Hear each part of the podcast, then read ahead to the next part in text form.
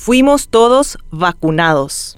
Tenemos que asumirlo, hemos sido todos vacunados. Mientras peleamos por mantenernos con vida y aportamos lo que sea para apoyar a quienes luchan contra el COVID-19 en los hospitales y en sus casas, mientras lloramos la partida de amigos y familiares, en el gobierno se aumenta el combustible, se pacta impunidad, se negocia en beneficio de los intereses de los poderosos de siempre. Son las 4 de la mañana del viernes. Hace frío, lejos de los mullidos almohadones con los que duerme el presidente de la República, sus ministros y su entorno. Centenares de personas con 70, 65, 80 años de edad se preparan para ir al vacunatorio más cercano a sus casas. La vacuna contra el COVID-19 es su apuesta a seguir viviendo, a ver crecer a sus nietos, a poder almorzar en familia luego de más de un año de encierro. Pero al llegar al vacunatorio encuentran que no hay biológicos. Se acabaron. Cunde la desazón. Algunos incluso lloran de impotencia. Con el tapabocas puesto por debajo de la nariz, muchos se aglomeran para protestar, exigir un poco de organización, algo de respeto a la población, algo que demuestre que al gobierno le interesa tratar con dignidad a su gente. Tras tanta protesta y más de cinco horas después, finalmente llegan algunos biológicos, se entregan turnos y hay vacunas por hoy. Mañana no se sabe. Salud Pública dice que dependerá de que lleguen más dosis al país. Entre el 22 de febrero y el 22 de mayo, Salud Pública reporta 252.582 inmunizados. Se trata del 6,31% de la población objetivo, que es de 4 millones. Hubo un avance del 2% por mes. Según los infectólogos consultados, para que la vacunación incida positivamente en la mortalidad que produce el COVID-19, necesita necesitamos llegar al 30% de los inmunizados. Y a este ritmo significa que por lo menos necesitamos 15 meses más para eso. Ni hablar del alcanzar al 80% de esa población objetivo para comenzar a pensar en el inicio de una inmunidad colectiva. Se supone que como plan B, mientras tanto, se estarían equipando hospitales, pero no. Los profesionales de la salud están cansados. Faltan oxígeno, medicamentos y hasta guantes. La crisis económica aumenta. Falta trabajo, hay hambre y frío, crecen los asaltos, hay miedo, inseguridad, impotencia, rabia. Quien puede, en un intento por conservar algo de cordura, cambia los noticieros por una serie de televisión. Mientras, el status quo se mantiene gracias a un pacto entre el presidente Mario Abdo y su protector y verdugo Horacio Cartes. Bien atornillados en el poder, aprovechan para ganar impunidad y hacer los negocios que les placen. Por ellos fuimos todos vacunados. Pero sepan ustedes que en medio de la muerte, el dolor, el hambre, el hartazgo,